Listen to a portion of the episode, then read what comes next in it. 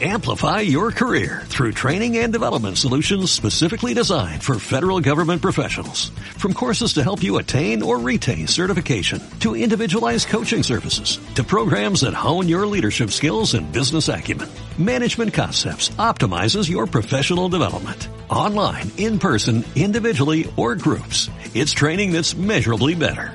Learn more at managementconcepts.com. That's managementconcepts.com. Bienvenidos al Cine Universal Cinema Urban, tu podcast de cine independiente y de criminología. Tomen asiento que las luces están a punto de apagarse. Aquí comienza Cinema Urban.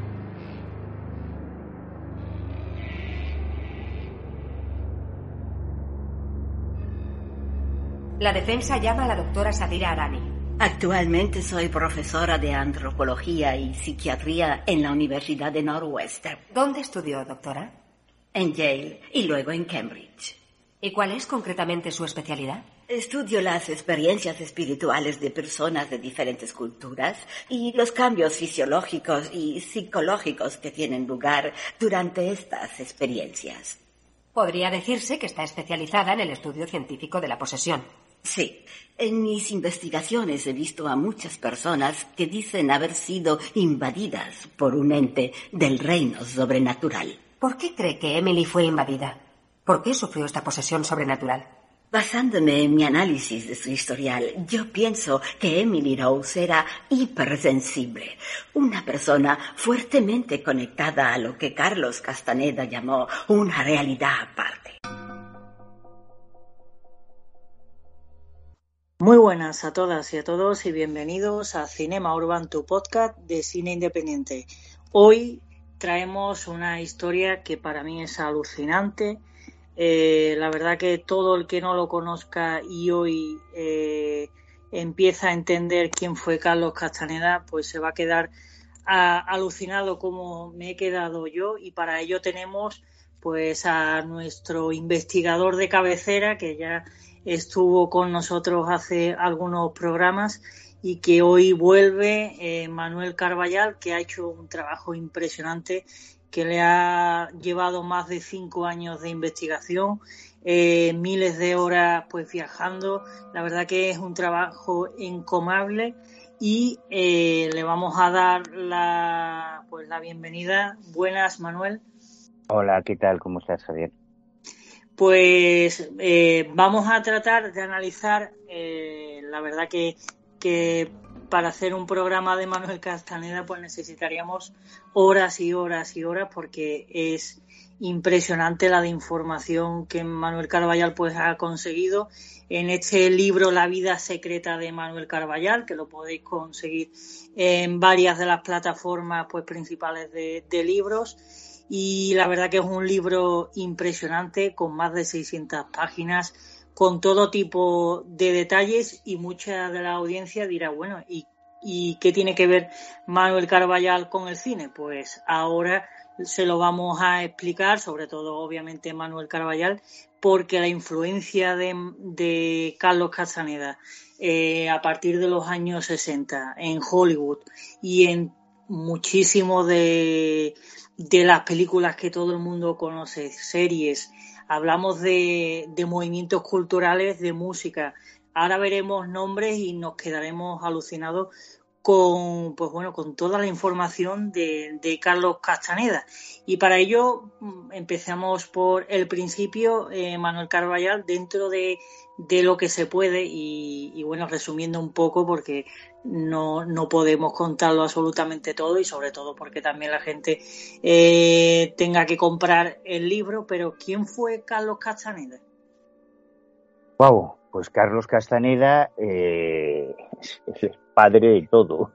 Carlos Castaneda fue un antropólogo que aparece de repente en los años 60 en la California de Estados Unidos en un momento muy oportuno porque unos años antes se había puesto de moda en todo, entre toda la juventud norteamericana el LSD, el ácido lisérgico, que no era ilegal inicialmente, y que algunos profesores universitarios, eh, digamos que creían que habían descubierto un atajo para llegar a la iluminación, a los fenómenos místicos, a la conciencia expandida, y se lo recomendaban a sus alumnos. Eh, en aquella época tú podías comprar LSD por correspondencia y te lo mandaban a tu casa.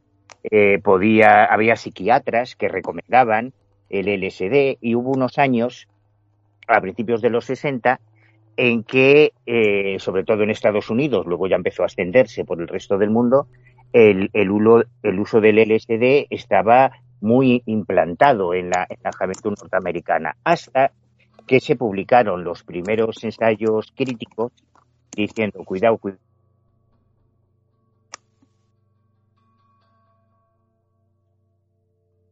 E, esto del ácido lisérgico no es tan, tan no, no, es una panacea, que tiene efectos secundarios. Y sobre todo hubo un magnate de, la comunicación que eh, sufrió una pérdida terrible porque su hija se tiró por desde la azotea pensando que podía volar durante un viaje con el SD y obviamente no podía volar. Y se mató. Entonces él inició una campaña contra el LSD y eso hizo que precisamente el estado de California, eh, que en aquel momento gobernaba, que luego fue presidente Ronald Reagan, fuera el primer estado en los Estados Unidos que prohibió el uso del LSD. Y justo en ese momento aparece un, hasta ese momento, estudiante anónimo de antropología en la Universidad de California en Los Ángeles, de nombre Carlos Castaneda, que publica un pequeño libro que se llama Las enseñanzas de Don Juan, que en realidad era un trabajo de clase, una redacción que él había preparado para la clase de antropología californiana y su profesor flipó tanto, lo, era tan bueno lo que contaba aquel estudiante que recomendó al Departamento de Publicaciones de UCLA, de la Universidad de California en Los Ángeles, que lo publicara como libro, cuando Castaneda todavía era un estudiante. Esto es muy importante. Y entonces eh, el libro se publica y lo peta, y lo peta, y se agota en todas las librerías de Los Ángeles.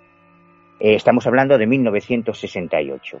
En ese momento aparece un tipo que se llama Michael, Michael Corda.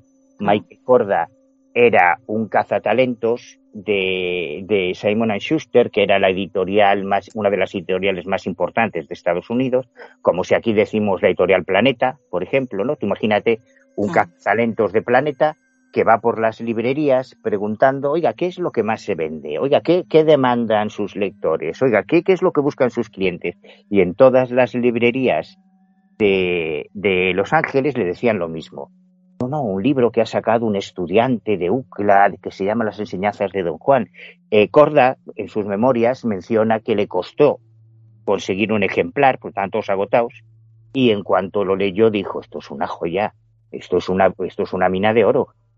Y compró los derechos a la Universidad de UCLA para ya editar las enseñanzas de Don Juan en una editorial de gran tirada con distribución nacional, luego internacional, y así de la noche a la mañana aquel estudiante anónimo de antropología en UCLA se convirtió en una estrella, pero en una estrella, o sea, en el, en el hombre que vendía más libros en Estados Unidos. Eh, eh, sus obras, Castaneda ha vendido más de 27 millones de libros en 17 idiomas distintos, así que su huella en la literatura es, es, es una barbaridad, sea, es enorme.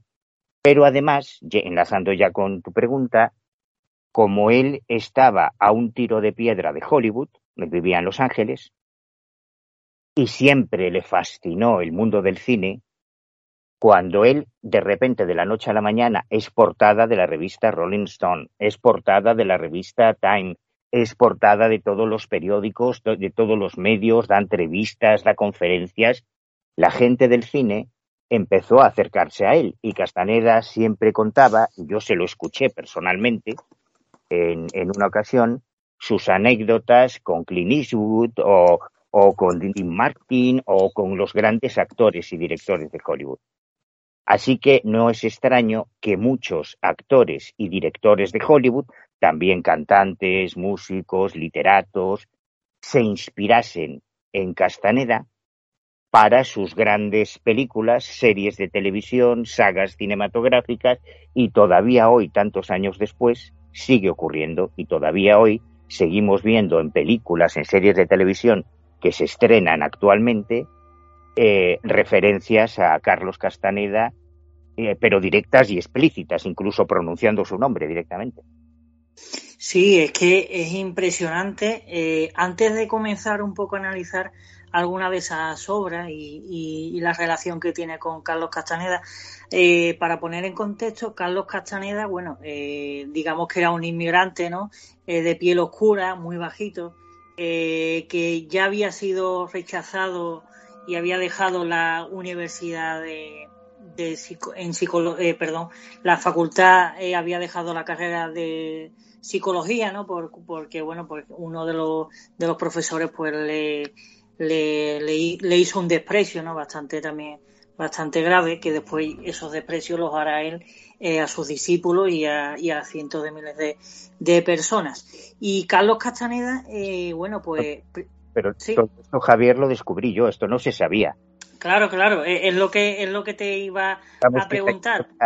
La, historia oficial es que eh, Carlos Castaneda pues era un estudiante brasileño, se llamaba, ni siquiera se llamaba Carlos Castaneda, un estudiante brasileño que había sido elegido por un chamán yaqui como depositario de unos conocimientos y demás. Cuando yo años después hago la, investigación para la primera, no la primera, la única biografía que se ha escrito en todo el planeta Tierra de Carlos Castaneda, que ya es raro que un personaje con esta relevancia social nadie hubiese escrito su biografía, claro, porque era imposible.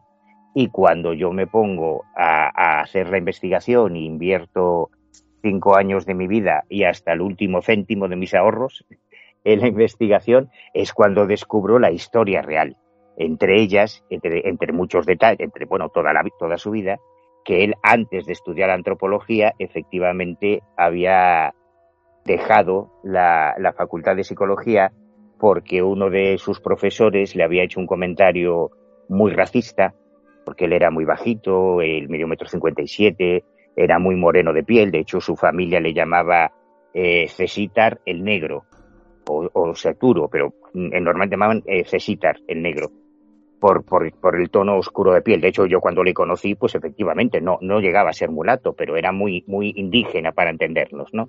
Era muy moreno de piel. Entonces este profesor soltó un día en plena clase, delante de sus compañeros, pero a ver, usted, Arana, que se llamaba Arana, no Castañeda, pero usted, Arana, ¿quién, quién cree que va a ir a la consulta de un psicólogo con su aspecto? Y aquello le hirió tanto en su amor propio que dejó psicología y por eso se matriculó en la Facultad de Antropología, que llevaba muy poquito tiempo.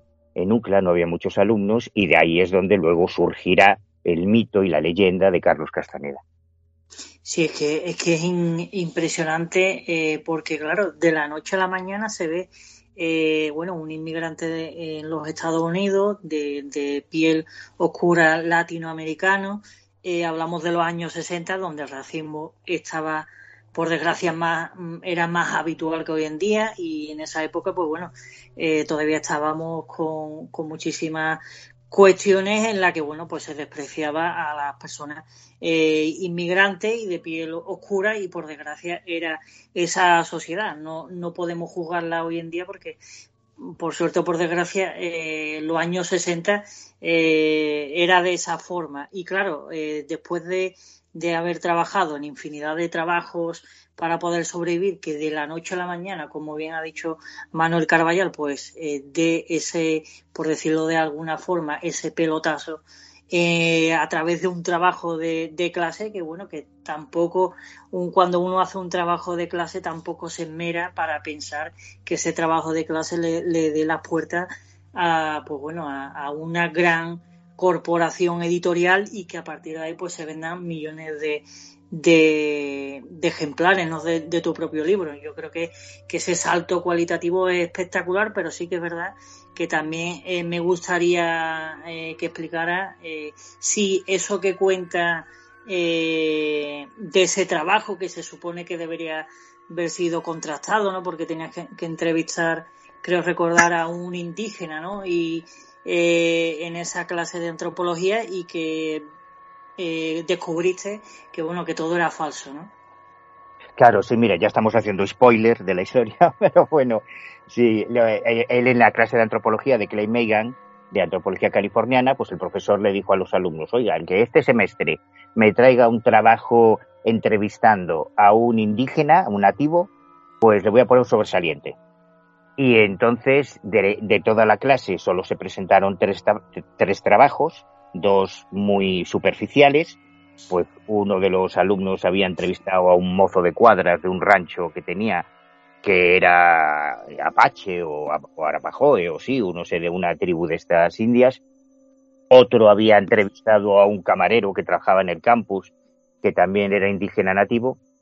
Pero Carlos Castaneda llegó con una obra de arte, con una joya, con una maravilla, que, que narraba sus encuentros con un chamán, con un indio yaqui, que le enseñó a utilizar las plantas de poder, las, las drogas chamánicas, los alucinógenos naturales, ¿no? Y claro, en el, como esto aparece, esta es la clave del éxito de Castaneda, como esto aparece justo en el momento en que se había prohibido en el estado de California el uso del LSD, de repente aparece un tío avalado por la universidad, porque el la primera edición, que, yo la tengo, la primera edición de, las enseñanzas de Don Juan, está publicado por UCLA. Entonces, claro, tú si ves un trabajo de un estudiante de antropología publicado por la Universidad Complutense, por ejemplo, o por la Autónoma de Barcelona, dices, coño, esto tiene que ser, ah, ¿no?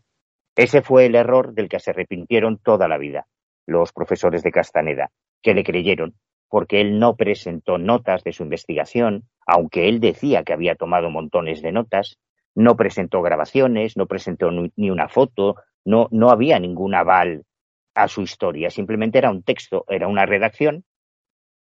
Y, y como a, a, su profesor le flipó y al departamento de publicaciones se dieron cuenta de que en aquel momento aquello iba a funcionar muy bien, porque justo acababa de prohibirse el LSD, pues nadie le pidió ningún tipo de prueba.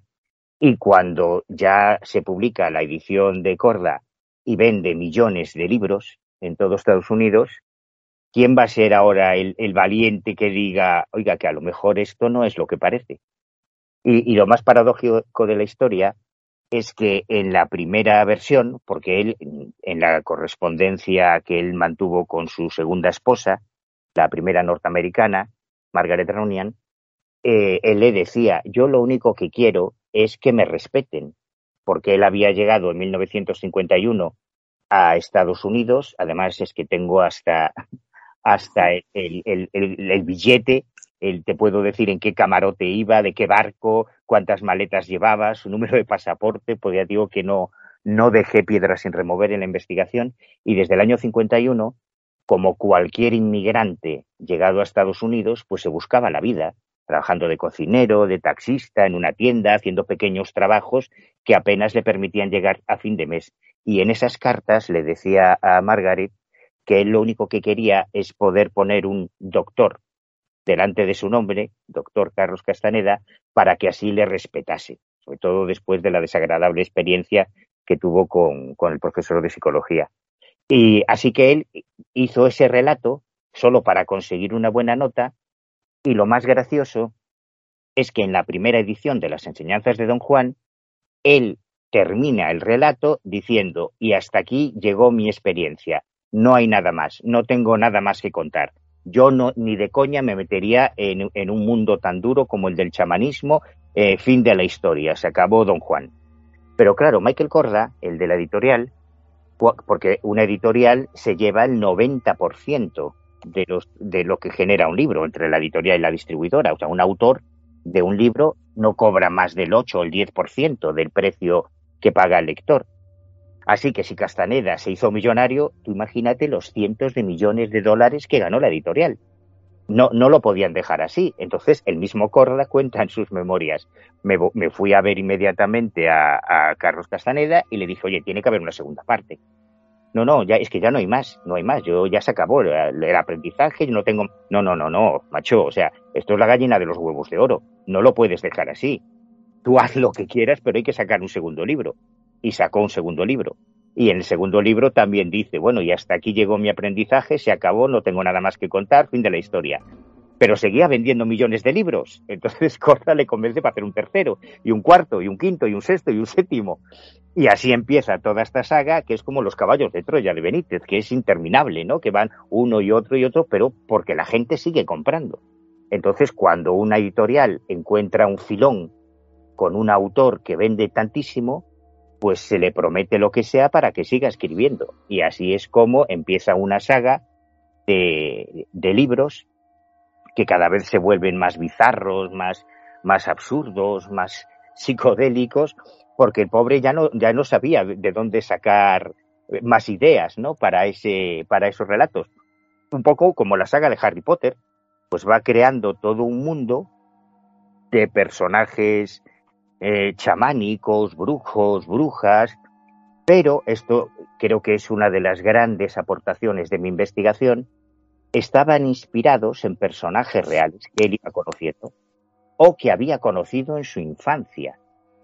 Y, cuando estudias la obra, como yo hice, y además la primera parte de, de la vida secreta de Carlos Castaneda, es una autopsia, es una radiografía, libro a libro de su obra y de todos los personajes que aparecen. Y luego ya te explico quién es la gorda, quién es don Genaro, quién es don Juan Matus, quién es cada uno de, de esos personajes en el mundo real, en quién se inspiró y qué parte es ficción y qué parte es realidad. Sí, yo la verdad que, sí que es verdad que, hay que reconocer, yo, yo solo me he podido leer, eh, solo me ha dado tiempo a leerme las enseñanzas de don Juan y hay que reconocer que escribiendo, la verdad que escribía increíblemente bien y que tenía mucho mérito porque eh, el primer libro lo escribió entero en inglés, hablamos de alguien pues bueno, que, que, tenía que escribir muy bien y dominar muy bien el inglés, que no era su idioma principal, y la verdad que en eso tiene bastante mérito. Y aparte, eh, Carlos Castaneda también, también eh, tuvo algo, a diferencia de, de, de, bueno, de, como has dicho, por ejemplo, Harry Potter y demás, que todavía hay gente hoy en día que se cree que lo que escribió eh, Carlos Castaneda es real, ¿no? Sí, sí, y, que hasta darían la vida por, por esa fe. Y la dieron, por desgracia. Y, la dieron y, y, probablemente la seguirán dando, porque incluso después de la muerte de Castaneda hubo personas que se tomaron al pie de la letra lo que él explicaba en sus libros y se quitaron la vida y se suicidaron pensando que con esos ejercicios que él describía, como el salto al vacío, que iban a, saltar a otra dimensión y aparecer en otra dimensión. Es terrorífico, o sea, el legado que dejó Castaneda es, es pavoroso, es brutal, pero todavía hoy, en todo el mundo, supongo que luego ya comentaremos algo, como él inventó una serie de cosas como los pases mágicos, lo que ahora se llama la tensigridad, y en prácticamente, yo, yo me atrevería a decir que en todas las capitales y en muchas ciudades del mundo existen talleres y lugares donde todavía hoy se enseña la tensigridad de Carlos Castaneda como si fuese una especie de ejercicios físicos para expandir la conciencia y, que, fue uno de los últimos inventos que, que, creó, que creó Castaneda y está extendido por todo el mundo. El tema de la tensigridad está extendido por todo el mundo y mucha gente que acude a una escuela de yoga o que acude a un gimnasio o que acude a un centro de terapias y le venden la historia de la tensigridad no sabe lo que hay detrás, que es Carlos Castaneda, como detrás de muchas de las cosas que decimos eh, nosotros en el mundo del misterio. O sea, el legado de Castaneda es tan brutal que cuando escuches a alguien en un programa de televisión de Iker Jiménez, o en un programa de radio, o en un podcast, o en un canal de YouTube, hablar de los lugares de poder. Los lugares de poder es un invento de Castaneda. El camino del corazón. El camino del corazón es un invento de Castaneda. Hay, hay un montón de conceptos que todavía utilizamos hoy y que quien los usa no, no tiene ni idea de dónde vienen, que es precisamente de Castaneda. Sí, por ejemplo, eh, eh, hace poco eh, viendo la película El exorcismo de Emily Rose y ya sacamos referencias y fuentes de, Carlos Castaneda, ¿no? Salía eh, una, una mujer que era medium en ese juicio, porque es una película que bueno que, que muchos ya conoceréis, en la que bueno pues se juzga, digamos, a, a, un sacerdote de si ha hecho bien su trabajo, porque una chica que entre comillas tenía o supuestamente una, un, una posesión eh, maligna, pues eh, termina muriendo. Entonces se le juzga al propio sacerdote, está basado en un hecho real, aunque bueno, tiene mucha ficción en la película, obviamente, y, y la medium eh, declara, y bueno, pues declara abiertamente y pone como referencia a Carlos Castaneda eh, en medio del juicio y a uno de sus libros, Una realidad aparte, ¿no? Que aquí es cuando pues ya em, empieza uno a, a encontrar hilos que bueno, que ya hemos ido escuchando sobre todo al principio del programa y que dentro de lo, de lo que cabe, eh, Carlos Castaneda, eh, he visto, eh, Manuel, porque es que yo, a mí, por ejemplo, me gusta mucho la música y uno de mis grupos favoritos es The Eagle. Y claro, yo cuando me entero que, que The Eagle, que, que estamos hablando de que ha desbancado eh, hace poco eh, salió en las noticias y ha desbancado a, como el disco más vendido eh, de sus grandes éxitos a Thriller de, de, Michael Jackson. O sea que hablamos de, de, uno de los grupos más importantes de la historia y, y, que viene el águila, viene de Carlos Castaneda, claro, es que aquí es cuando ya empezamos a ver, y ya eh, de, de, de, Eagle me doy cuenta que Jim Morrison resulta que también, después John Lennon era eh, eh, ídolo, o sea, uno de, su, de sus referentes era Carlos Castaneda. Claro, ya empezamos a decir, qué pasa aquí que y claro y ya cuando cuando empiezo a pues bueno, pues a investigar un poco todos los referentes cinematográficos eh, de Carlos Castaneda, me doy cuenta que para mí el director eh, por antonomasia, el mejor director de todos los tiempos, de, dentro desde mi punto de vista, que es un, el, italiano Federico Fellini, me doy cuenta que también estuvo obsesionado con Carlos Castaneda, que estuvo casi 15 años para intentar encontrarlo y que incluso estuvo a punto de hacer una película de una de sus obras.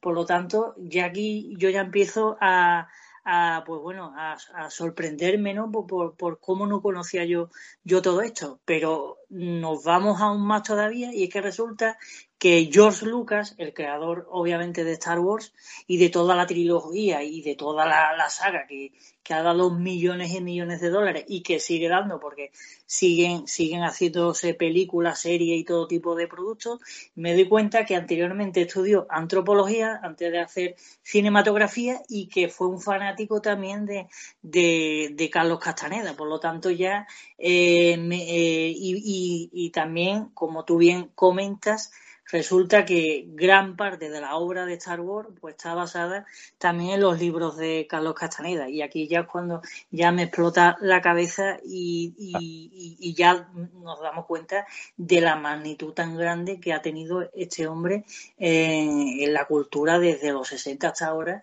no solo de Hollywood como tú bien has dicho sino del mundo entero Claro, claro, pero por lo que te decía, porque él eh, se convierte en el escritor más bestseller de los Estados Unidos y en un y en un en un ídolo de masas, en una especie de, de rock and roll star, lo invitan a Hollywood a las recepciones de los cines, de los cineastas, de los directores, y entonces él siempre contaba las anécdotas que tenía, pues cuando estaba tomando copas con tal actor o con tal director, en, películas eh, de todos los tiempos. Tú acabas de mencionar el exorcismo de Emily Rose, que efectivamente está basado en el caso de Anisel Mitchell, que es un caso de exorcismo real. Y solo te corrijo una cosa. En, en esa escena, que es memorable, en que se sienta una mujer en el estrado para declarar en el juicio, no es una medium, es una, una psiquiatra o sea, le, dan todavía más autoridad a la obra de Castaneda porque la psiquiatra menciona expresamente el nombre de Castaneda en la película y, una realidad aparte que es su segundo libro. Como diría Carlos Castaneda en su libro tal, lo que, les, lo que le ocurrió a, a Emily Rose es que accedió a otra realidad, bla, bla, bla, bla, bla. Pero esto pasa hasta series como Los Soprano, que es flipante, que hay, no recuerdo el capítulo, un capítulo en el que el, mafioso, el, protagonista, mm. va a ver a su psiquiatra y su psiquiatra le dice, no, como decía Carlos Castaneda en Expediente X, en True Detective, en Perdidos, en, o sea, esa de la huella que dejó. En el caso de George Lucas, lo has explicado muy bien, eh, y se entiende perfectamente que cuando él está estudiando antropología es cuando aparecen los libros de Castaneda, y claro, cuando lee los libros de Castaneda flipa.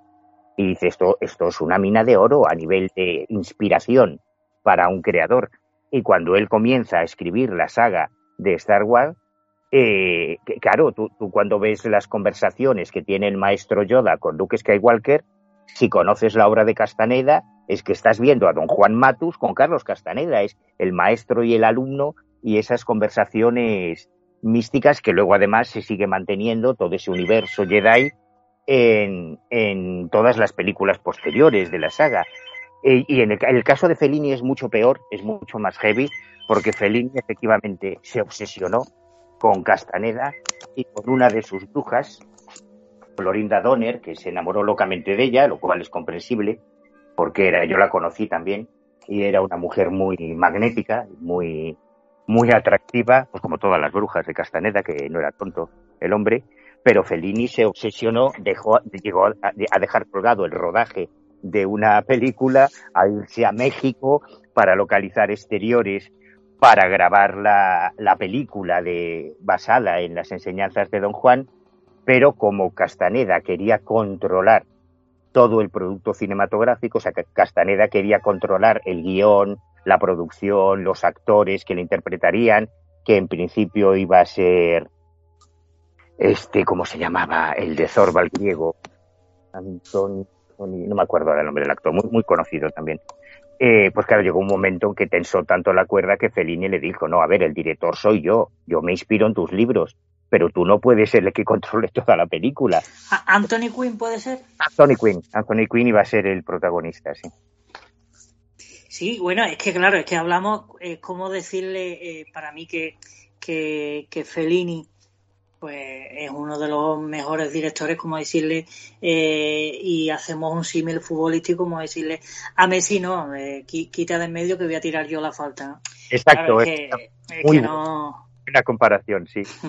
es que no, no podría ser. Pero claro, aún así te sorprende, ¿no? Esa obsesión. Porque claro, es lo que tú dices. Yo creo que, que fue el momento justo, en el lugar justo, en el tiempo justo. O sea, que Carlos Castaneda dio la diana eh, precisamente en ese instante. Porque a lo mejor, diez años después, a lo mejor no hubiera tenido ese calado eh, que tuvo en, esa época, ¿no? En el año 68 y, y la verdad que, es fascinante, ¿no? Es fascinante y es lo que ha hablado, ¿no? Hemos hablado de, de True Detective, también una serie muy muy conocida de los últimos años, que también tiene una referencia bastante grande eh, en el personaje principal, en Rascal, que, bueno, que en muchos aspectos tiene ese pensamiento que aparece en muchos de los libros de Carlos Castaneda. Hemos hablado de Expediente X, obviamente hay varias, varias referencias. Eh, los Simpson también, que es otra serie, tiene un capítulo eh, que se llama El misterioso viaje de Homer, que ese es un capítulo entero, creo que eh, lo tenía apuntado la temporada 5, el capítulo 9, que ese programa, ese capítulo es entero a, Carlos Castaneda, o sea que hablamos de, de, vamos, de, todo lo más conocido. Después también tenemos directores. Sí. Toda la saga de Matrix está inspirada en Castaneda. Porque los Wachowski o las Wachowski, como se llamen, los, lo que sean, los directores estaban obsesionados, como muchos otros directores, con la obra de Castaneda. Y cuanto a los Eagles que has mencionado, el águila es uno de los conceptos más importantes dentro de la teología, dentro de esa cosmogonía que presenta la obra de Castaneda, eh, ya no es solo que el nombre del grupo esté basado, es que yo localicé cuando estuve haciendo la investigación, que me pasé mucho tiempo en los archivos, ahí hurgando los papeles, encontré una entrevista a los Eagles en una visita a España en el año 70 y algo, 76 o no me acuerdo, en que eh, ellos, los, los miembros de, de Eagles, decían que todas las letras de sus canciones estaban inspiradas en los libros de Castaneda y que ellos eran practicantes y seguidores devotos, aférrimos de Carlos Castaneda. Imagínate, los autores del disco más vendido de la historia. Es que es alucinante.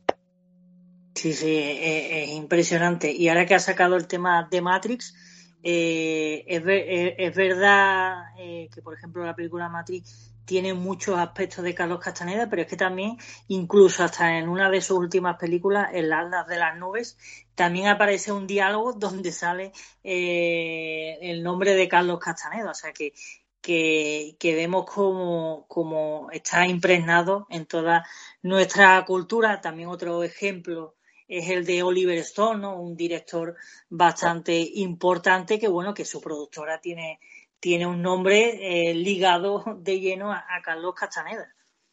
Sí, sí, se llama Istlán, que es el título del cuarto libro con el que él eh, presenta eh, su tesis doctoral, que también le aprueban sin presentar ni una puñetera prueba. Sí, sí, es que era alucinante. Y entonces él pasa de ser estudiante ya a ser doctor. O sea, al final se salió con la suya y consiguió poner el doctor delante de, delante de su nombre y precisamente Viaje a Itlán es el que inspira el capítulo de Los Simpson. Ese capítulo llamado El alucinante viaje de Homer Simpson está inspirado precisamente en, Viaje a Itlán, pero hay muchísimos más ejemplos. Yo le dedico un capítulo entero en el libro a ese legado cultural, a, todas las referencias que hay em, desde Twin Peaks, o sea, en todas, en películas, en series, obras de teatro, discos, pero que sigue vivo hoy, porque todavía hoy, cada cierto tiempo, ven en Netflix o en HBO o, en Amazon, en cualquier plataforma, series en las que se vuelve a mencionar expresamente a Carlos Castaneda, en el mundo de la música exactamente igual, el último disco que ha, que ha editado en España José Luis Campuzano, alias Serpa, el líder del grupo Barón Rojo, del grupo de rock Barón Rojo, eh, se titula Guerrero en el Desierto y está dedicado a Don Juan Matus, y a Carlos Castaneda, y te hablo de hace cuatro días, como quien dice.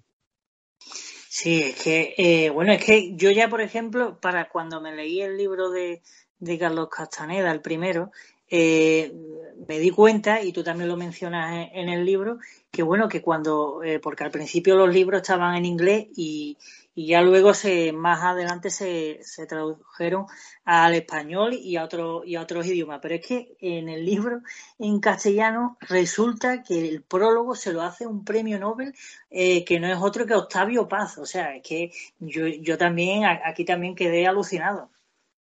Sí sí porque eh, es tan genial es tan genial Castaneda yo mm, siempre digo que era un, pintor de, con palabras, que pintaba con las palabras, capaz de, trazar un cuadro y un lienzo solo con el uso del lenguaje y como muy bien has dicho, y en inglés, que no era su lengua madre, que no era su lengua nativa.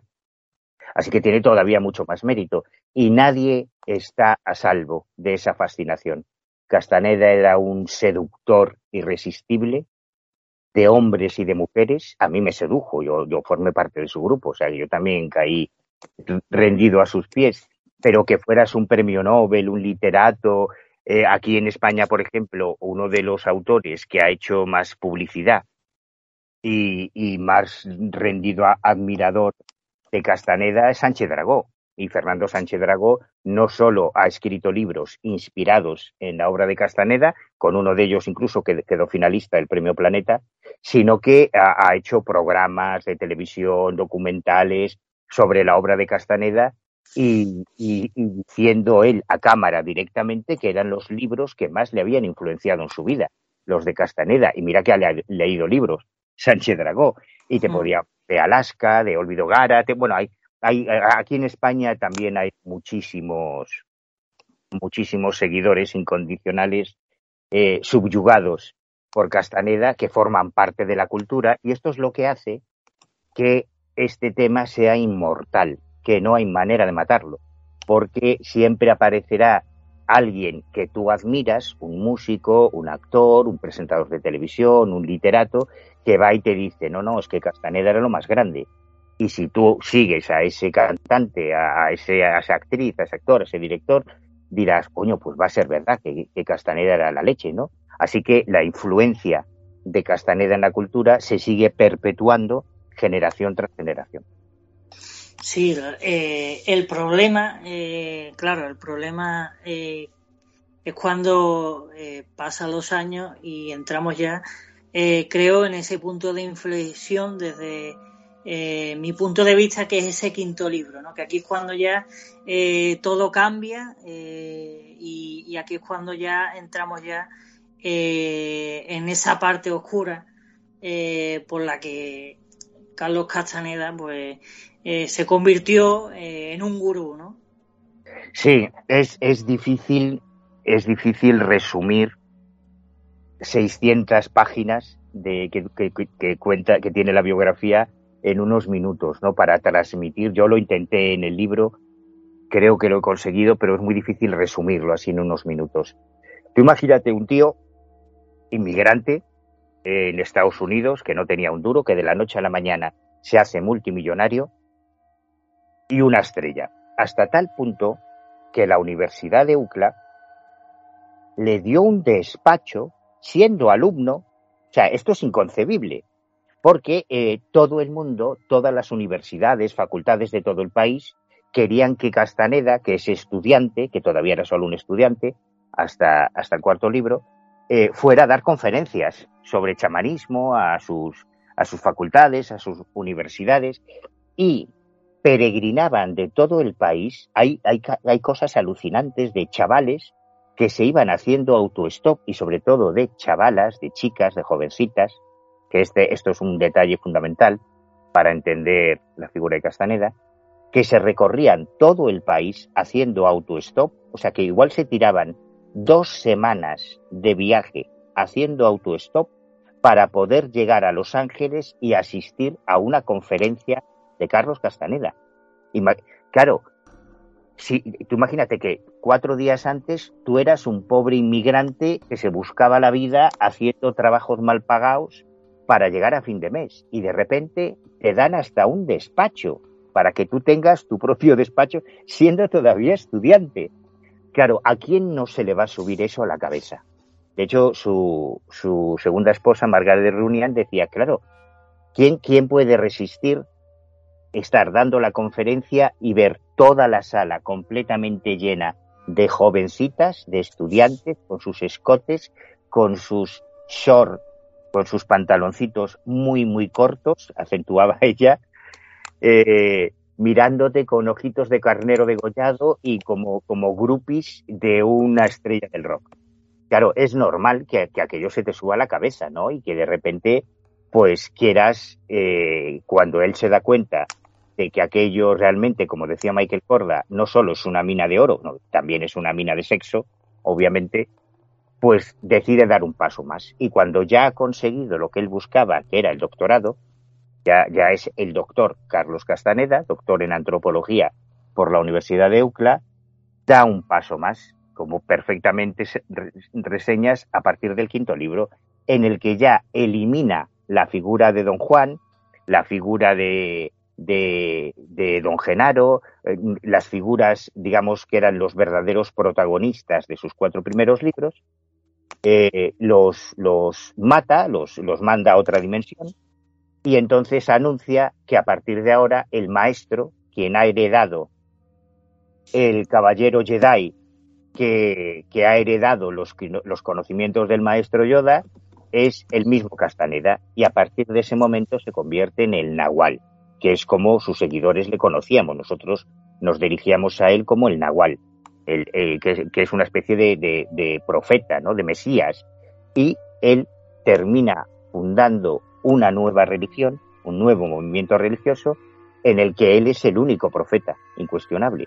Y para nosotros, para sus seguidores, tener la oportunidad de, plantarnos delante de él, y de verdad que no pretendo blasfemar, pero esta es la realidad, así lo vivíamos, era como si tú, como si un católico tuviese la oportunidad de conocer a Jesucristo, ni más ni menos. Para nosotros, Castaneda era nuestro Jesucristo, o era nuestro Mahoma, o era nuestro Moisés, o nuestro Abraham, o sea, era como el fundador de este nuevo movimiento religioso y a partir de ese quinto, libro ya empieza una deriva en la que él asume todo el protagonismo, todo el liderazgo y, ya deja de ser un antropólogo que estudiaba el chamanismo para convertirse en el mesías de una nueva religión. Sí, es que es, impresionante. La verdad que, que, yo creo que es una historia que sorprende, sobre todo porque, bueno, lo oculta que ha estado durante tantos años, pero claro, viendo después eh, las bases que tenía Carlos Castaneda, que eran eh, falsas, ¿no? En el sentido de que, de que, bueno, pues que sus trabajos estaban basados en nada, pues claro, eh, es entendible que, bueno, que, que a raíz también de lo cuenta hace un reportaje del Times, ¿no? Estamos hablando de, una de las grandes revistas eh, que aquí tiran un poco del hilo de, de los orígenes de, de Carlos Castaneda, digamos que, que se oculta, ¿no? Digamos, se quiere proteger y, y bueno, pues empieza, digamos, una parte más oscura que, como hemos dicho anteriormente, de exclusividad, de, de, bueno, pues de, de no hacerse ver y, y de incluso de crear, eh, que también eh, lo, lo, cuentas, eh, lo del doble, ¿no? Que también me parece algo alucinante. Sí, pero es normal. Eh, en cualquier secta, en cualquier movimiento religioso, llega un momento en que el gurú, en que el profeta, el Mesías, el líder, se da cuenta de que puede hacer lo que quiera, puede hacer cualquier cosa, y sus seguidores lo van a justificar. O sea, Castaneda, yo te aseguro que Castaneda en, en una de sus charlas se podía subir a una mesa, sacarse la chorra y ponerse a mear encima de nosotros y daríamos gracias y diríamos esto seguro que es alguna enseñanza oculta que tenemos que descifrar. No, no, que te está meando en la cara, gilipollas, pero daríamos las gracias. Que algo, algún contenido místico, claro, no somos capaces de entenderlo.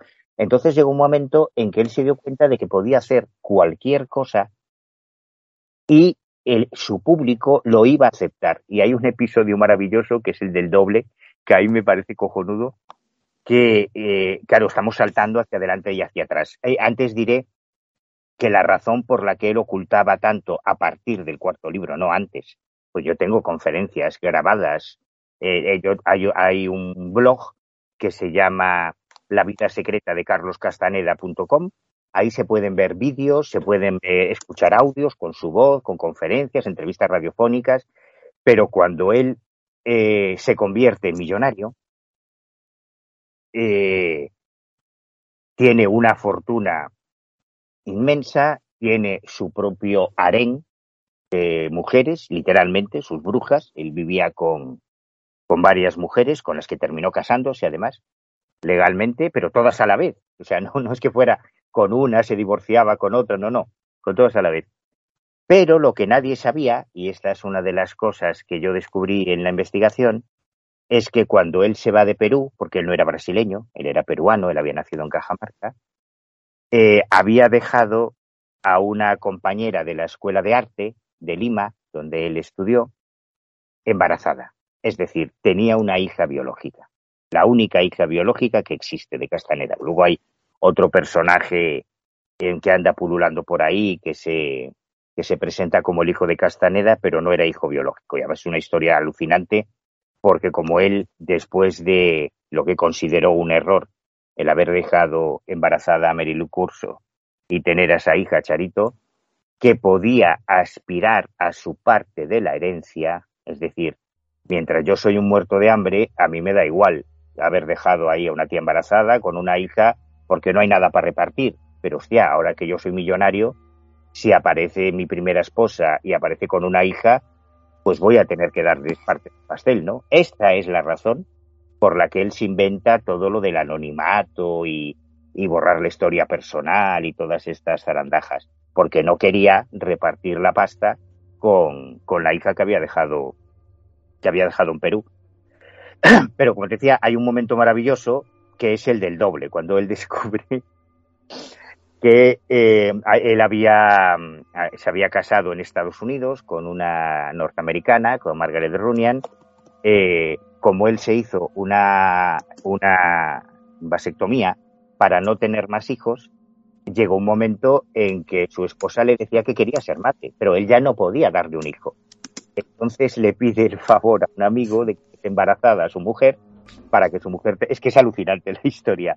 Y de ahí es de donde nace Jeremy, el, que, el que se presenta por ahí como hijo de Castaneda. No, no, no es hijo de Castaneda. Él lo reconoció después, luego lo quitó del, del testamento, pero no era hijo biológico, era hijo de un amigo al que le pidió que dejara embarazada a su, a su esposa. Y, y un tiempo después ellos se separan, pero vuelven a reencontrarse eh, más adelante, eh, coinciden en un hotel eh, durante un viaje de Castaneda a Nueva York, quiero recordar. Y entonces digamos que él se porta muy mal con ella. Se porta tan mal que ella coge las maletas y se pira del hotel. Y al cabo de unos días, cuando ella le recrimina, oye, Carlos, es que te portaste como un cerdo el otro día en el hotel, que, que un grosero, no sé qué, él le dice, ah, no, no, pero no era yo, era mi doble. era como tu doble. Sí, claro, es que los brujos tenemos un doble energético que va por ahí. Entonces, claro, yo no soy responsable de lo que haga mi doble, tienes que entenderlo. Ah, claro, claro, hombre, si era tu doble. O sea, imagínate, este tío podía cruzarse contigo por la calle, soltarte una hostia y al día siguiente decirte, ¿quién yo? Sí, sí, tú, oye Manuel, que me pegaste una hostia ayer cuando lo escuchaste. No, no, no era yo, era mi doble. Eso fue mi doble. El tío vio que la gente se creía lo del doble y que encima especulaban cuando estaban con él, le miraban así, pero ¿eres tú o tu doble? Luego ya era un doble, un triple, bueno, hasta podías tener hasta cuatro o cinco clones tuyos moviéndote por ahí, pues se daba cuenta de que podía hacer y decir lo que le diera la gana y la gente lo iba a creer. Tú, eres consciente del poder que te da eso. Claro, es, que es increíble. Es alucinante. Es increíble porque es lo que decimos, a lo mejor eh, ahora lo escuchamos de lejos después de tantos años y, y, a lo mejor pues te puede chocar, pero es que claro, en esa época, en ese contexto, es lo que eh, has comentado, ¿no? Has, puesto el ejemplo de, de, de, Jesús, pero claro, para muchos seguidores y hoy en día para muchos de los seguidores de Carlos Castaneda era, era como, como el Mesías, ¿no? O sea, que, que claro, si el Mesías hacía una cosa o, hacía lo otro, lo creías a pies juntillas y punto, y no había más que hablar. Y la verdad que ese poder eh, es lo que, es lo que eh, decimos, ¿no? Eh, al final te envenena de tal forma que, bueno, que te conviertes en un ser despreciable, ¿no? Si se puede decir de, de alguna manera que, que me consta, eh, Manuel, que también eh, por investigar a Carlos Castaneda también te ha llegado eh, infinidad, has tenido infinidad de, problemas ¿no? con, con, este libro. No, no, tengo, tengo. Utiliza, puedes conjugar el verbo en presente. Bueno, lo tienes. Pues sí, sí, sí. Yo, em, yo mi, mi, especialidad son los fraudes paranormales. Yo llevo justo ahora, se cumplen en diciembre 30 años de la publicación del Ojo Crítico, que es una revistilla que yo llevo haciendo desde hace 30 años gratuita. Bueno, no, revistilla no, una gran revista que ha supera, que lleva muchísimos años y que y que sigue y sigue estando ahí a, pie de, cañón y hombre, la modestia tampoco, Manuel pues, Carvajal, que a ver, e, es verdad que el contenido es brutal mm. porque por alguna razón los mejores investigadores, académicos, profesores de universidad, mandan sus artículos al Ojo Crítico, que, es una revista gratuita, entonces que no, que no se paga nada, que es gratis, que siempre ha sido gratis. Y el último número apareció hace unos días, el número 95. Pero, pero yo, yo conozco mis limitaciones, yo soy un parguato, yo, yo soy un pringao, yo no tengo ni idea de informática, yo llevo 30 años haciendo una revista en Word, imagínate, porque yo no sé utilizar programas informáticos, por eso digo que es una revista cutre en cuanto al continente pero no encuentro el contenido, que es una pasada. Y, entonces yo mm, eh, eh, me he enfrentado a muchos gurús, a muchos, a muchos ufólogos, a muchos parapsicólogos, a muchos periodistas, y, siempre hay una reacción, es lógico, ¿no? Si tú eh, dices que tal o cual reportaje o tal o cual libro o tal o cual investigador es un fraude, pues normal que se cabren.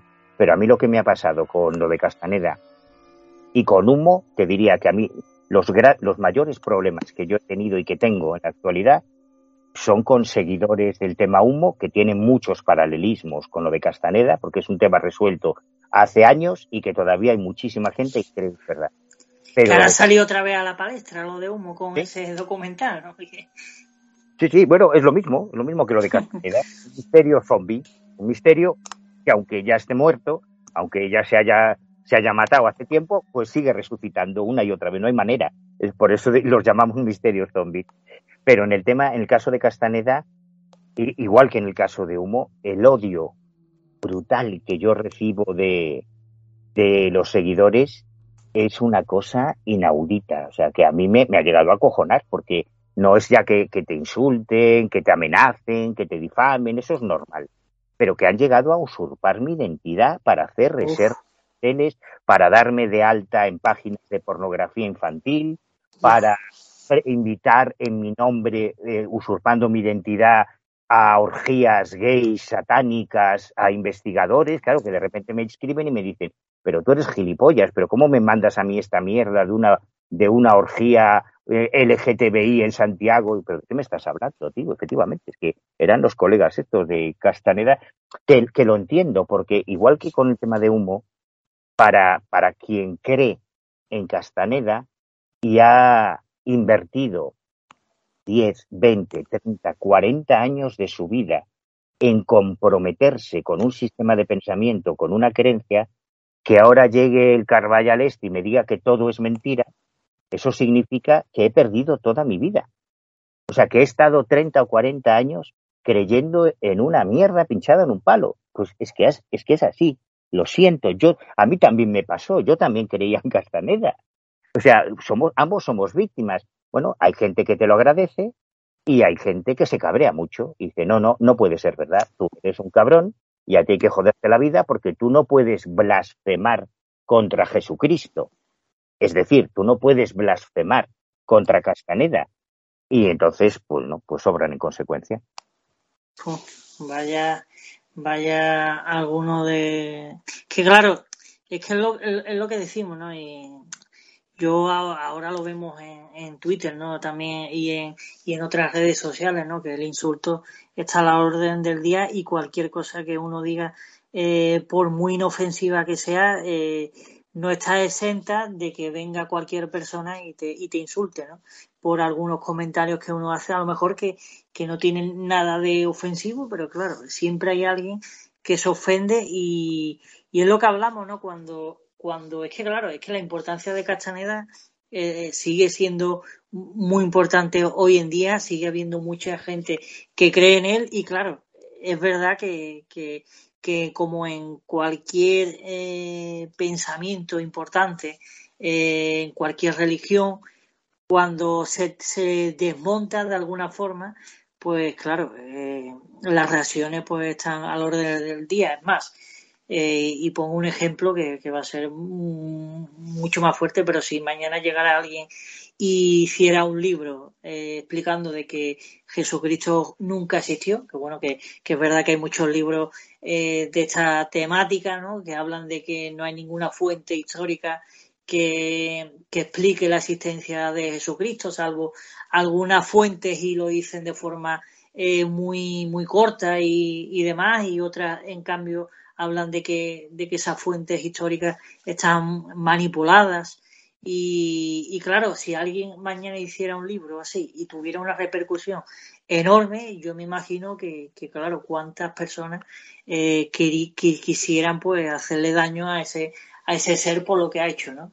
Y, y, no solo por lo que ha hecho, sino también por desgracia, y ya vemos a intereses ocultos de dinero, de, rentabilidad, porque hoy, hoy, en día sigue siendo rentable la industria de Carlos Castaneda con, con sus libros que se siguen vendiendo.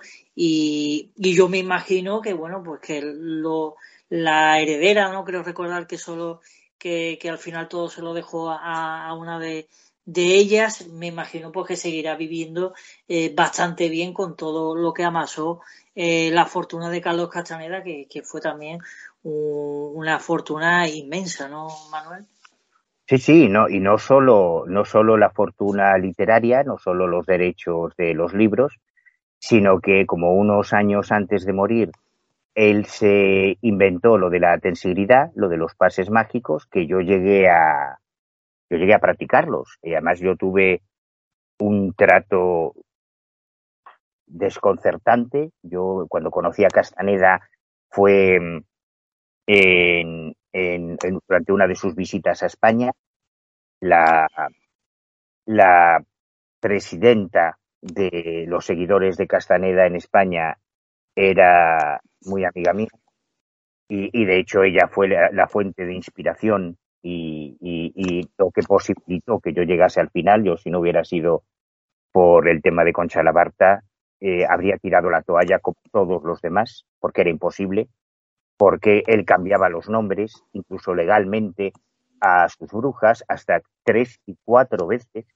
Claro, ¿cómo rastreas tú en una investigación a alguien que se ha cambiado el nombre cuatro veces. Es que me volvía loco, porque yo escribía al FBI, escribía a la CIA, a la Asociación de Veteranos de Estados Unidos, a UCLA, me fui a Venezuela, que, o sea, di la vuelta al mundo siguiendo la pista y no, no había manera. Era una y otra vez pegarte contra un muro, ¿no? Porque no, no había manera de seguir el hilo porque borró sus huellas muy bien.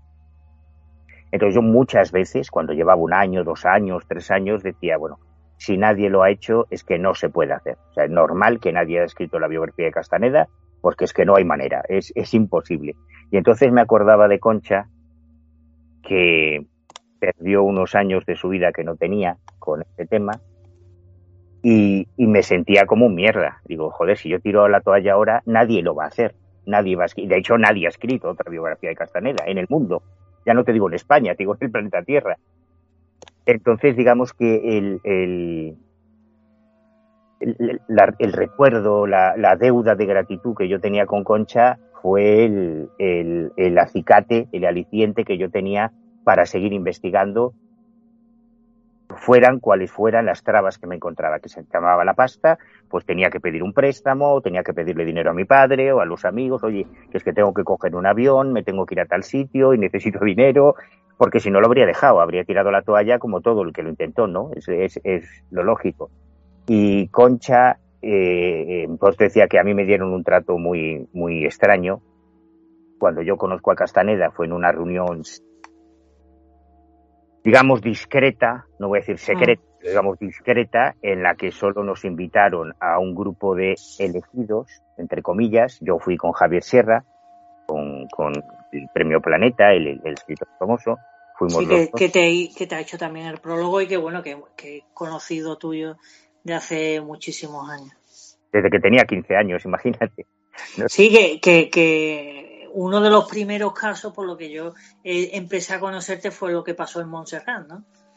Sí, sí, sí, esa fue una experiencia que también nos, nos trastocó la vida, aquellos críos en 1987 fue cuando ocurrió eso. Y, Javier y yo pues éramos muy amigos y, Javier trabajaba en Más Allá y Concha era la redactora jefa de, de la revista Más Allá y, Concha me tenía mucho aprecio y sabía que yo flipaba con los libros de Castaneda, que me había leído todos los libros de Castaneda. Cuando vino Castaneda en aquel viaje me dijo, oye, ¿tú quieres conocer a Nahual? Yo te hago un monumento, claro que quiero conocer a Nahual, por favor, voy donde sea. Eh, y entonces, yo soy gallego, yo, mi casa está en La Coruña. Y entonces un día me dice, oye, que mañana es el día. Entonces yo recuerdo que me cogí un autobús por la noche desde La Coruña, llegué a Madrid a las 7, 8 de la mañana, de ahí me fui a Majadahonda, al, al local que habían alquilado para el encuentro con el Nahual, y él venía con varias de sus brujas, ¿no? Eh, entre ellas una que a mí me, me dio mucha pena porque fue una de las que se suicidó cuando, cuando murió, cuando murió el Nahual, y fue la, la que se fijó en mí en aquella reunión, porque yo, a ver, deduzco, deduzco que fue por esto, porque luego ellos te dicen que no, es que vio tu huevo energético, vio tu aura, y, yo soy pobre, yo no tengo ni aura, yo el aura los cojones, no vio nada. Así que cuando llegó el turno de preguntas, claro, todo el mundo se quedaba callado. O sea, tú imagínate a un grupo de católicos en el Sermón de la Montaña. Están con Jesucristo. ¿Lo tienes ahí? Jesucristo está delante de ti a mm, cuatro o cinco metros y te da la oportunidad de hacerle preguntas. ¿Qué le vas a preguntar a Jesucristo? Pues probablemente nadie se atrevería a levantar la mano. Mira, ¿qué, le voy a preguntar yo a Jesucristo? Si voy a quedar como un gilipollas, ¿no? Pero como yo ya sé que soy gilipollas, por naturaleza, yo sí levanté la mano y empecé a preguntarle a preguntarle. Entonces yo deduzco que aquella reacción fue la que les llamó la atención a las brujas y dijeron, este tío tiene que entrar. Y entonces al día siguiente a mí me llama Concha y me dice, oye, que te han señalado las brujas, que si quieres recibir los pases mágicos. Y yo fui de los primeros en España que conoció los pases mágicos directamente de las brujas de Castaneda. Pero yo no me fui a un taller como hoy ahora que te cobran una pasta, te cobran un dineral por ir a hacer las clases de tensibilidad, que no valen para nada, ya lo digo, que no. es hacer tai chi, o sea, son unos movimientos como si hicieses catas de karate o catas de kung fu, eh, porque además mm, está todo explicado en la biografía. ¿eh? Cuando ves la cronología lo entiendes todo. Ahora yo estoy hablando muy rápido, muy estoy metiendo muchos conceptos, pero está muy claro de dónde viene la tensigridad, quién inventó la tensigridad y por qué antes se llamaban pases mágicos a lo que ahora se llama tensigridad y te venden por todos lados. Pues yo fui de los primeros que aprendió la tensigridad aquí, pero no porque yo fuera a una escuela de yoga o fuera a un centro de terapias alternativas o fuera a un gimnasio es que las dos brujas más importantes de España se vinieron una semana a mi casa en Galicia a enseñarme los pases mágicos. Y este es un, privilegio desconcertante, porque yo no lo encontré, yo me he leído todo lo que se ha publicado de Castaneda. Yo tengo, me, gasté una pasta en comprarme todos los libros, tesis doctorales, artículos, revistas en, que se han publicado en el mundo sobre Castaneda. Solo en papel, te puedo decir, Javier, que yo tengo una biblioteca solo en papel y de libros de más de 150 títulos en papel. Luego tengo PDF, este, o sea, eso lo tengo yo físicamente, ¿no? Luego, además, y algunos, yo recuerdo que por una tesis doctoral, que, que es una mierdecía, 50 páginas, pagué 150 euros. ¿Cómo no me iba a arruinar? Pues claro que me arruiné. O sea, 150 pavos por uno y tengo 150 libros en papel más todos los e-books, PDFs, tesis y demás, que esta es otra, que todavía hoy, en el siglo XXI, se siguen aceptando en universidades como la Universidad Autónoma de Madrid tesis doctorales basadas en la obra de Castaneda. Es en el año 2000, no, recuerdo si era 2015 o 2010, no me acuerdo ahora. En, el libro está la referencia concreta. o sea, hace muy poquito tiempo, en la Universidad Autónoma de Madrid, un chaval que hizo su tesis sobre antropología la basaba en, la obra de Castaneda. En España, hace cuatro días, imagínate. Sí, sí.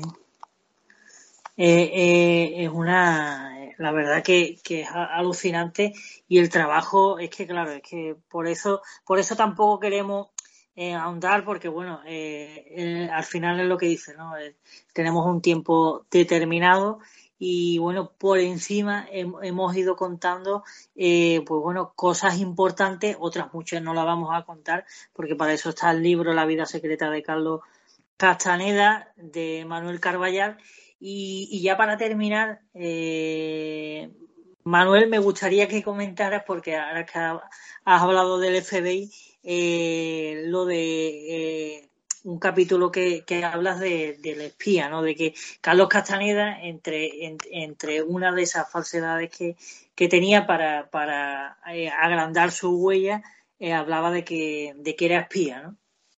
Sí, a mí me hizo perder mucho tiempo, mucho tiempo, muchas horas, muchos días, muchas semanas, porque él le contaba a algunas chicas cuando quería hacerse interesante que no lo necesitaba, porque ya lo era. O sea, es que ya era un tío apasionante. Pero digamos que para rematarla, algunas de sus conquistas les hacía creer que él había trabajado para la CIA. Y claro, cuando a mí me contaban esto, dije, bueno, pues hay que comprobarlo, porque, repito, eh, y de verdad que no, lo juro por Dios que no es pedantería, ni quiero irme a ir de nada, yo no dejé ni una piedra sin remover. Yo seguí todas las pistas porque sabía que atacar, no atacar, sino demostrar la realidad de alguien que millones de personas todavía hoy adoran como un Mesías, no, no podía dejar cabos sueltos, ¿no? Entonces hablé con la CIA, con el FBI, con el, el, Ministerio de Defensa de Estados Unidos, porque él contaba que había estado en la guerra de Corea, que había sido torturado, contaba unas películas, unas batallas, y que había sido agente secreto. Y en 2017, en febrero del 17, si no recuerdo mal, la CIA desclasifica más de 3 millones de documentos, hmm. eh, sus archivos. Y claro, yo ahí me metí de cabeza, ¿no? Ya fue lo primero que hice, ponerme a buscar todas las referencias sobre Castaneda. Y me encontré falsos positivos. Falsos positivos es que de repente, buscando en los archivos de la CIA, te encuentras que mencionan a un Carlos Castaneda como traductor. De, lo cuento todo en, en ese capítulo del libro.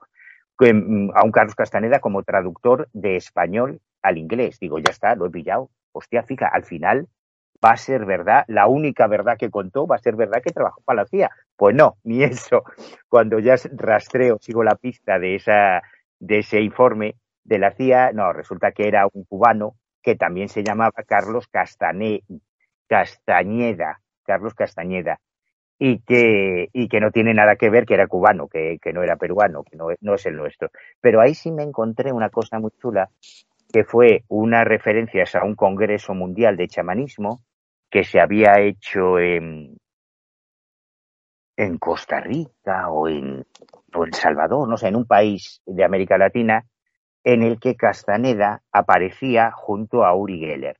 El, de la cuchara. El de la cuchara, programa de Íñigo. Entonces, como yo había conocido a Uri Geller hace muchos años, tuve la oportunidad de estar varias veces con él, pues le llamé. Y le dije, oye, mira, eh, Uri, no te acordarás de mí, yo soy Manuel Carvallal, el chico aquel de la televisión de Galicia, que no sé qué, que luego te, te volví a ver en Barcelona. Y entonces Uri Geller me abrió otro melón, tampoco me voy a enrollar ahora a contar toda la historia de Uri Geller y Andrija Pujaric y Carlos Castaneda, pero que gracias a Uri Geller descubrí la figura de Andrija Pujaric, un científico eh, norteamericano que fue el verdadero inspirador de la obra de Castaneda. Un tío súper interesante que es quien muchos años antes de publicarse las enseñanzas de Don Juan había ido a México a estudiar el, uso del peyote y las tradiciones de las drogas alucinógenas entre, entre los indígenas mexicanos y aquello fue la inspiración a la que se agarró Castaneda, que era un gran admirador de Pujari, que por cierto era un personaje que también no solo inspiró series de televisión, eh, la serie aquella de los años 50 de un abogado, ay, no me acuerdo ahora, bueno, en el libro está, es una serie muy famosa norteamericana en el que no es que él inspire un capítulo de la serie, sino que él, él sale en la serie interpretándose a sí mismo, hmm. interpretando a André Pujari en uno de los capítulos de una de las series más famosas de la televisión americana, que fue proyectada en los años 60 en la televisión española. No me acuerdo ahora, caray, pero bueno, también ahí, ahí también tenemos una, un guiño cinematográfico. Hmm. Sí, sí, que por cierto, creo recordar, lo que pasa que aquí ya eh, me, he perdido, ¿puede ser que fuera el de proyecto MK Ultra?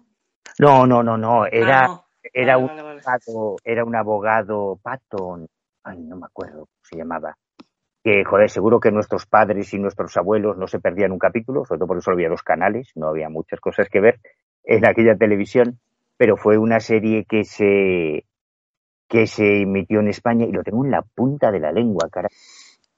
No me acuerdo. Pues yo tampoco, yo tampoco me, me acuerdo. Pues ya lo saben, eh, la vida secreta de Carlos Castaneda de, de Manuel Carballal, hemos hablado cinematográficamente hablando de Los Simpsons, de Matrix, de La de las Nubes, de John Lucas y, y, Star Wars. Recordar, Javier, Perry Mason. Ah, Perry, sí, vale, sí, Perry Mason. Ah. el inspirador de, de la construcción de las enseñanzas de Don Juan, llega a participar en uno o dos capítulos de la serie Perry Mason interpretándose a sí mismo y la serie se grabó en el laboratorio de Pujaris, que luego fue el que descubrió a Uri Geller y lo hizo famoso en Estados Unidos. Perdón, perdón. sí, sí, no, que, es verdad que, que, fue una expresión eh, cuando mucha gente hablaba de, Perry Mason, ¿no? Era una expresión que durante mucha época, mucho tiempo, pues se decía eh, en España, ¿no? Ya, ya eso ya no, no se escuchaba tanto, pero sí que es verdad que yo lo he escuchado alguna vez de, de, de algunos familiares míos eh, hablar sobre Perry Mason de alguna manera, ¿no?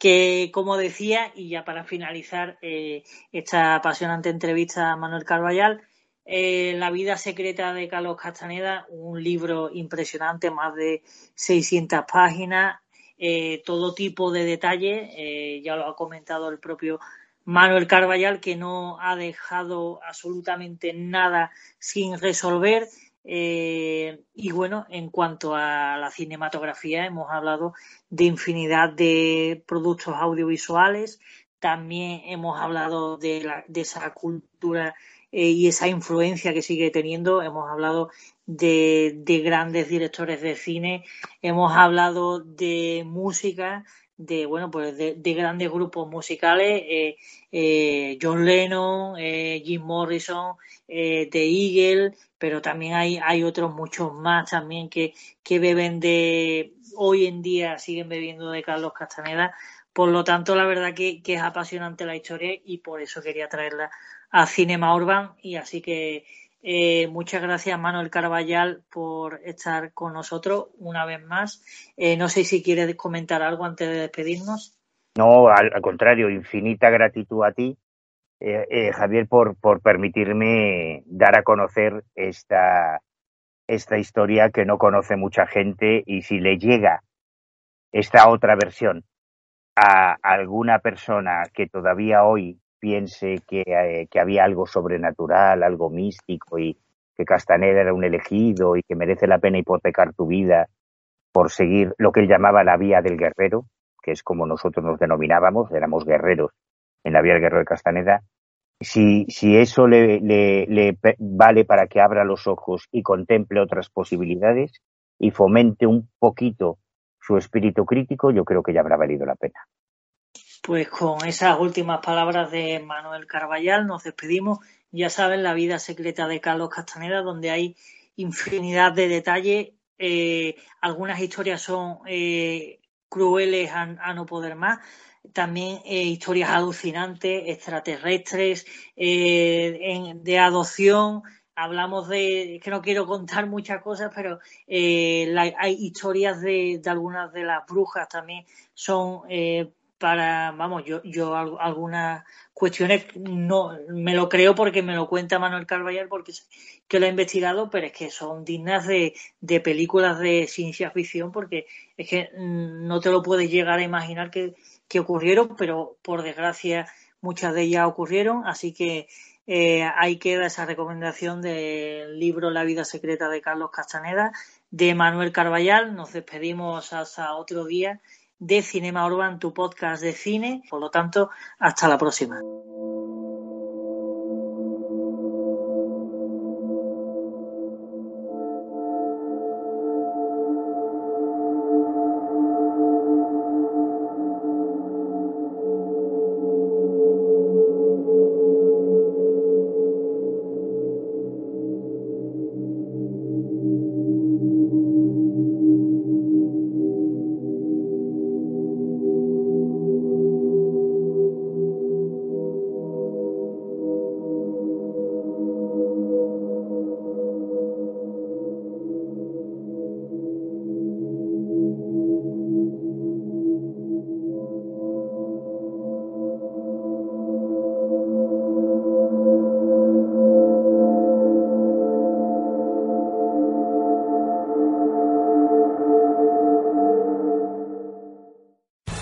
Amplify your career through training and development solutions specifically designed for federal government professionals. From courses to help you attain or retain certification, to individualized coaching services, to programs that hone your leadership skills and business acumen, Management Concepts optimizes your professional development. Online, in person, individually, or groups. It's training that's measurably better.